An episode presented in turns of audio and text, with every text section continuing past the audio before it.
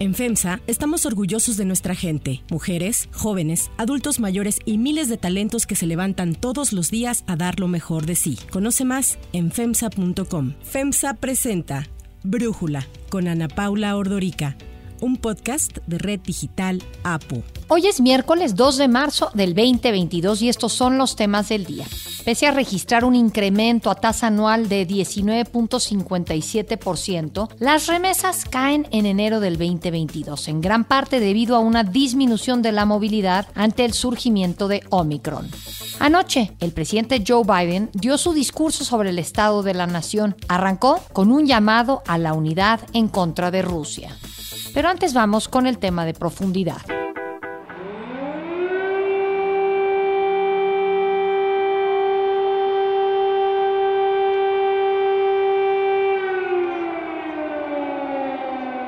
Es otro día más de la guerra entre Rusia y Ucrania. No han parado ni los ataques rusos por un lado, ni los llamados a la comunidad internacional por el otro. Ayer Volodymyr Zelensky dirigió un mensaje al Parlamento Europeo sobre su petición de anexarse a la Unión Europea. Remarcó que sus ciudadanos son fuertes y luchan por su territorio, sus derechos y sus vidas. Así lo dijo.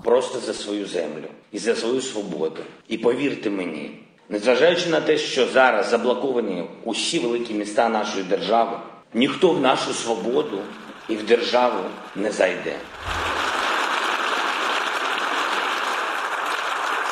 La comunidad internacional ha condenado la agresión rusa y la presidenta de la Comisión Europea, Ursula von der Leyen, expresó abiertamente que Ucrania es uno de los suyos y que lo quieren en la Unión Europea. Sin embargo, la adhesión de Ucrania no será un proceso sencillo. Es necesario que tanto la Comisión Europea como el Consejo Europeo den su aprobación. Después se requiere que el Parlamento Europeo también emita su dictamen y, de nuevo, una votación unánime del Consejo. El proceso para aceptar a un Estado en la Unión Europea es largo. Actualmente existen cinco países en la lista de espera, como Montenegro, que pidió su entrada en el 2010. Su último integrante, Croacia, tardó 10 años en ser aceptado. En el caso de lo primero es mantener la independencia del país. La mañana del martes, el Ministerio de la Defensa pidió a los ciudadanos de Kiev que salieran de sus casas y se refugiaran, pues alertó sobre próximos ataques en distintos puntos de la capital, en donde Rusia no está respetando la presencia de civiles. Las sirenas alertando sobre bombardeos no han parado.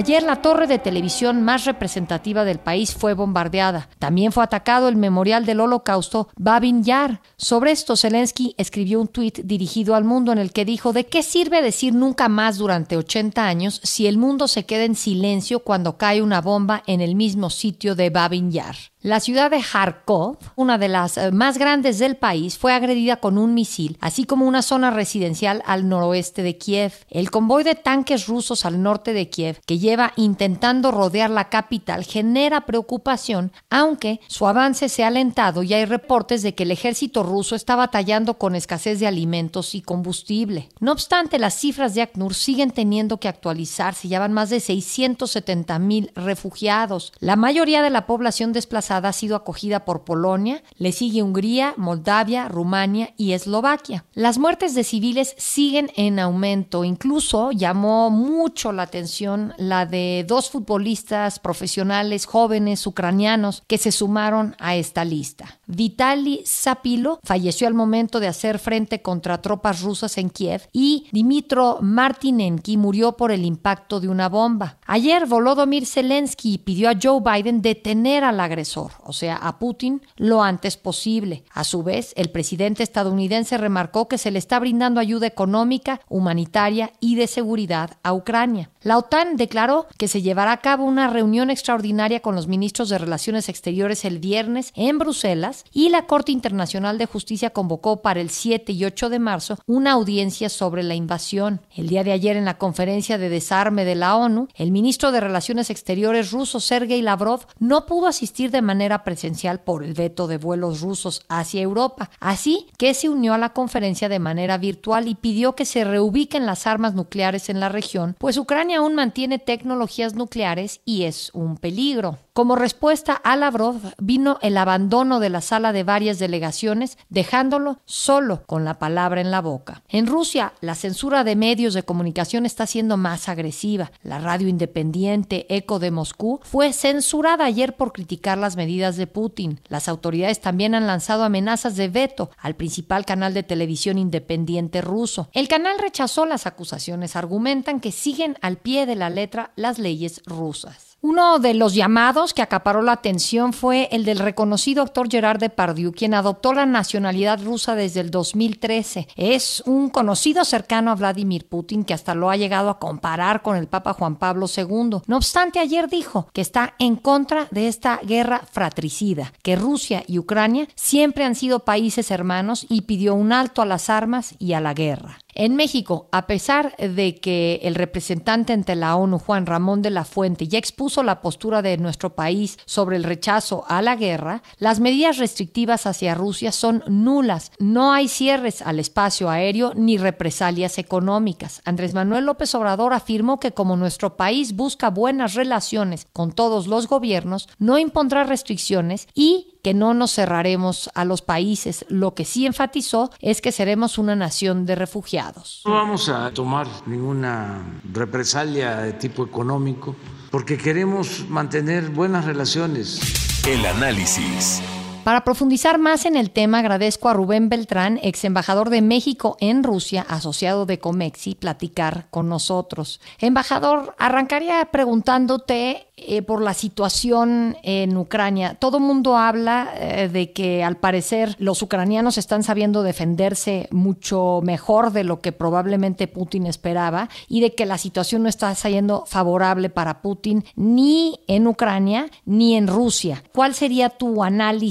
de esto? Lo más difícil siempre es medir cómo están pasando las cosas en el terreno. La verdad es que además de las imágenes que salen de, fuentes de Ucrania y de algunas imágenes que vemos eh, de satélites por vía compañías como Maxar o algunas otras, no tenemos una, un dato preciso de lo que está sucediendo en el terreno. Lo que sí parece un hecho es que de esta progresión militar de Rusia en, Ucrania no está siendo eh, rápida, no está adquiriendo el momentum que tal vez se esperaba. Y digo tal vez porque tampoco tenemos el calendario de despliegue que estaba planeado originalmente. Lo que sí se advierte, por ejemplo, es esta columna tan importante de blindados que va marchando hacia Kiev recientemente. Ahora, creo yo lo que es verdaderamente triste es ver cómo, además de lo que esté haciendo el ejército ucraniano, que no hay tantos eh, testimonios visuales al día, es la movilización que ha tenido que hacer el pueblo ucraniano para establecer barricadas y establecer todo tipo de obstáculos que pudieran entorpecer el avance ruso. Esto es muy triste, al mismo tiempo que es loable, al mismo tiempo es importante observarlo, pero es, es triste al final del día porque se trata de una nación soberana y de un pueblo que está sufriendo esta agresión que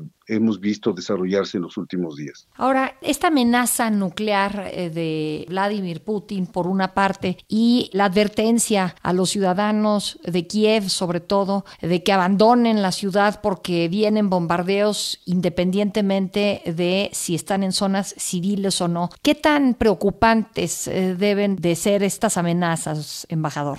Yo creo que siempre hay que tomarse en serio, cualquier tipo de advertencia debe tomarse en serio, porque no puedes saber si alguien te dice salte, aunque no haya un bombardeo eh, tipo carpeta, es decir, de esos bombardeos que arrasan toda una zona. Nunca puedes saber si esa persona que decidió quedarse pudiera tener la desgracia de que el lugar donde se encuentra cayera una bomba. Tampoco pienso que los ucranianos no estén preparados para ello. Yo veo, advierto, como sucede en las grandes capitales de lo que era la Unión Soviética en su oportunidad, advierto que en el metro y en algunos otros lados hay refugios subterráneos que han servido de refugio para mucha gente hay sótanos también, pero también hay que tomar en cuenta que tal vez salir de la ciudad, donde ya, según los reportes, hay más o menos medio millón de personas que ya han abandonado Ucrania, pues no sé qué tan, desde el punto de vista logístico, qué tan factible sea en medio de lo que está aconteciendo. Es una situación muy delicada, muy compleja. Ahora, por lo que toca a lo que llamas o se llama o decimos la amenaza nuclear, lo que vimos fue un llamado a Putin de poner en alerta a sus fuerzas especiales, entendiéndose por estas a las nucleares. Esto, sin duda, es algo que tiene que tener cierto grado de credibilidad, aunque no necesariamente implique, como señalan muchos analistas, que va a haber un despliegue efectivo, rápido ahora de una fuerza nuclear dirigida contra Ucrania en ese momento o contra algún país que pudiera tratar de intervenir. Hemos visto que ningún Estado hasta ahora, y eso hay que celebrarlo, ajeno a Ucrania, haya dado motivos para que se pensara que está directamente involucrado en el conflicto. Entonces, lo que tenemos que pensar también que esto es parte del posicionamiento, parte de una postura ante la nada de sanciones que se han volcado contra la economía rusa, en contra de sus intereses, que tal vez sea una manera de responder ante esta situación. Lo que no cabe duda es que estamos frente al clímax de los eventos y de aquí van a pasar dos cosas. O hay una salida o comienza a dibujarse una salida de negociación y ahorita me voy a referir a ello. O escala esto a un nivel impredecible que pudiera presagiar una catástrofe mayor, no por hablar de armas nucleares, sino pudiéramos hablar de algo que en términos de vidas humanas pudiera ser mucho más costoso y por ello terriblemente penoso para todos. Lo que pienso es que la salida de negociación ya se empezó a dibujar, pero es una salida, Ana Paula, como tú sabes muy bien, eh, tú has seguido los asuntos internacionales durante muchos años, a pesar de que eres tan joven, pero lo has, hecho durante muchos años.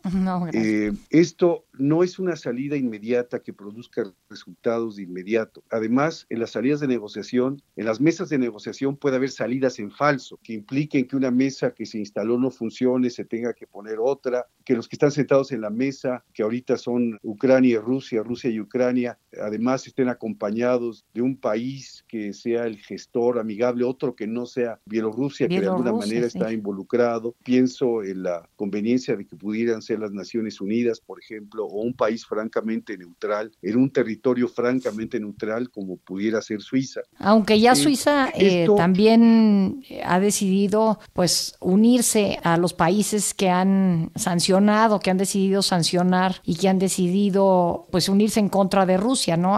En el discurso a la nación en el State of the Union, el presidente Biden leyó una lista de los países que han apoyado a Estados Unidos en las sanciones contra Rusia y ahí resaltó a Suiza. Y pues los pocos países que no están uniéndose en estas sanciones comerciales, económicas, financieras, bueno, hasta culturales y deportivas a Rusia está Irán, Venezuela, Nicaragua y México. Y te quería preguntar por esto, Rubén, ¿qué opinas de la postura de México? Ahorita me refiero a ello, pero déjame regresar a un punto que me parece importante. El hecho de que Suiza haya tomado alguna decisión parcial en relación con depósitos en bancos suizos, cierto tipo de depósitos, no quiere decir que Suiza haya abandonado su neutralidad política. Es decir, el hecho de que un país eh, como ellos adopte una sanción, por cierto, sin precedentes, tienes toda la razón. No quiere decir que abandones una neutralidad política, pero supongamos que no es ISA, supongamos que se encuentra otro lugar. Lo que me refiero es que una mesa de negociación tiene que ser cuidada y ya tenemos tres noticias buenas de la mesa de negociación. Primero, que se sentaron.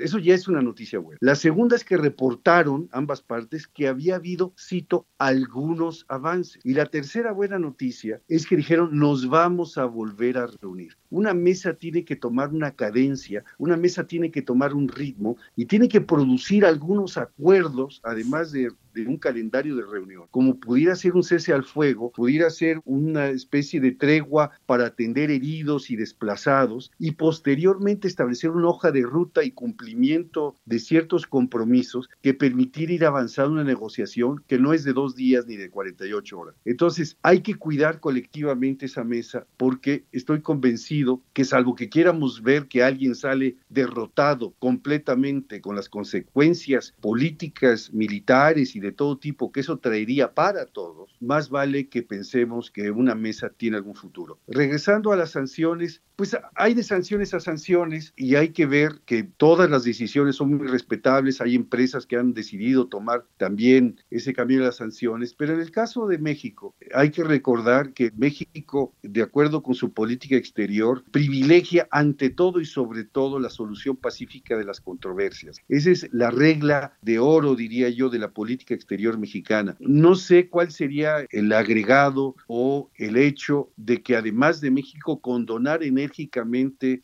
la invasión, de demandar el retiro de las tropas, de exigir el respeto a la soberanía de Ucrania, de exigir el respeto a la integridad territorial de Ucrania, pudiera ser algo más que fuera efectivo. Yo, eh, la verdad, como miembro del Servicio Exterior, yo creo que México se ha colocado del lado correcto de la historia. Cada quien puede hacer el listado que quiera, como lo presente. Yo siento que hemos adoptado la posición correcta y ojalá sí nosotros podamos seguir contribuyendo a crear una atmósfera de negociación y de solución pacífica con el respeto a la soberanía, a la integridad territorial de Ucrania para encontrar una solución a futuro, Ana Paula. Embajador Rubén Beltrán, muchísimas gracias por platicar con nosotros.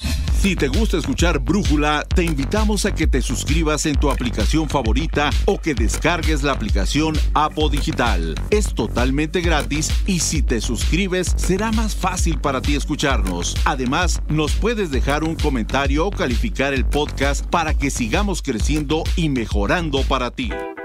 Hay otras noticias para tomar en cuenta. 1. Remesas. En enero del 2022 las remesas presentaron una disminución mensual del 17.28%. Pasaron de 4.700 millones de dólares en diciembre del 2021 a 3.900 millones el mes pasado, según datos del Banco de México. Usualmente cada enero se suele observar una disminución del flujo de dólares por concepto de remesas. Desde 1996, de hecho, solamente en tres ocasiones han registrado las remesas un crecimiento mensual a inicios de año. Sin embargo, ahora la caída fue mayor a lo esperado y superior a la caída promedio de los últimos cinco años en el mismo mes. Esto podría explicarse por la disminución en la movilidad en enero a causa del repunte de casos por Omicron. Para Brújula, Gabriela Siller, directora de análisis económico y financiero de Grupo Financiero Base, nos ayuda a entender este comportamiento de las remesas. Si vemos en el acumulado de las remesas de los últimos 12 meses por 52.229.1 millones de dólares, ya es el segundo mayor flujo de divisas que llega a nuestro país, solamente por debajo de las exportaciones mexicanas. Las remesas no pueden ser consideradas un logro de la economía mexicana, pues son una transferencia desde el exterior y forman parte de la actividad económica de otro país, principalmente de Estados Unidos. El alto crecimiento de las remesas hacia México está relacionado con la lenta recuperación económica y la falta de oportunidades laborales.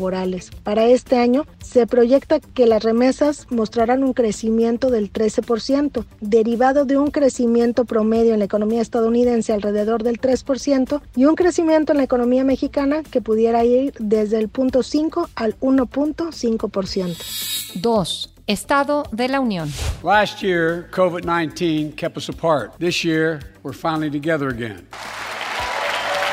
Así fue como inició el presidente Joe Biden su mensaje del Estado de la Nación. Para abordar uno de los principales temas, la guerra en Ucrania, Biden sostuvo que la libertad siempre se impondrá a la tiranía. Indicó que Vladimir Putin se equivocó al atacar a su país vecino, pues encontró una muralla de fortaleza que no imaginó. Aseguró que Estados Unidos está con Ucrania y con su pueblo. Agradeció la presencia de la embajadora de Ucrania en su país, Oskana Makarova, quien estuvo en el Capitolio. Biden destacó el trabajo de Estados Unidos para unificar a los aliados. When dictators do not pay a price for their aggression, they cause more chaos. Adelantó que Estados Unidos seguirá brindando asistencia militar, económica y humanitaria a Ucrania, aunque enfatizó que las Fuerzas Armadas de Estados Unidos no se van a enfrentar con Rusia ni combatirán en Ucrania. Aseguró que Putin se encuentra aislado del mundo, como nunca antes, y señaló que las sanciones impuestas tendrán repercusiones para todo el mundo, pero prometió proteger los bolsillos de los estadounidenses. Mencionó a muchos de los países que se han unido a las sanciones en contra de Moscú, en donde claramente excluyó a México. Now, now that he's acted, the free world is holding him accountable along with 27 members of the European Union, including France, Germany, Italy, as well as countries like the United Kingdom, Canada, Japan, Korea, Australia, New Zealand, and many others, even Switzerland, are inflicting pain on Russia and supporting the people of Ukraine. En cuanto a los precios de los combustibles, Biden anunció que se liberarán 30 millones de barriles de petróleo de la Reserva Estratégica con el fin de aliviar los precios y así ayudar a los consumidores. En materia económica, destacó la generación de empleos y el repunte en este último año de la economía. Agradeció a los republicanos por el apoyo al plan de infraestructura que se aprobó, el cual dijo pondrá a Estados Unidos a competir de nuevo en el mundo. That's why my top priority is getting prices under control. Sobre la pandemia, Biden recordó que casi un millón de personas en el país perdieron a alguien a causa de coronavirus, aunque señaló que se está volviendo a una situación más normal. Recordó que los CDCs resolvieron recientemente que en gran parte del país ya no se tengan utilizar las mascarillas. En la recta final de su mensaje, Biden habló de proteger la frontera y reparar el sistema de inmigración. Pidió al Congreso que apruebe de una vez por todas una reforma migratoria que incluya una vía a la ciudadanía para millones de inmigrantes indocumentados que viven en Estados Unidos. Indicó que se han establecido tareas con distintos países como México para detener el tráfico de personas. We are stronger today than we were a year ago, and we'll be stronger a year from now. El discurso de anoche lo dio por primera vez un presidente con dos mujeres a su lado, la vicepresidenta Kamala Harris y la líder de la Cámara de Representantes, Nancy Pelosi. Yo soy Ana Paula Ordorica, Brújula lo produce Batseva Feitelson, en la redacción Airam Narváez, en la coordinación y redacción Christopher Chimal y en la edición Omar Lozano. Los esperamos mañana con la información más importante del día. Oxo, Farmacias ISA, Cruz Verde, Oxo Gas, Coca-Cola FEMSA, Invera, Torrey y PTM son algunas de las muchas empresas que crean más de 245 mil empleos tan solo en México y generan valor como parte de FEMSA. FEMSA presentó Brújula con Ana Paula Ordorica, un podcast de Red Digital APO.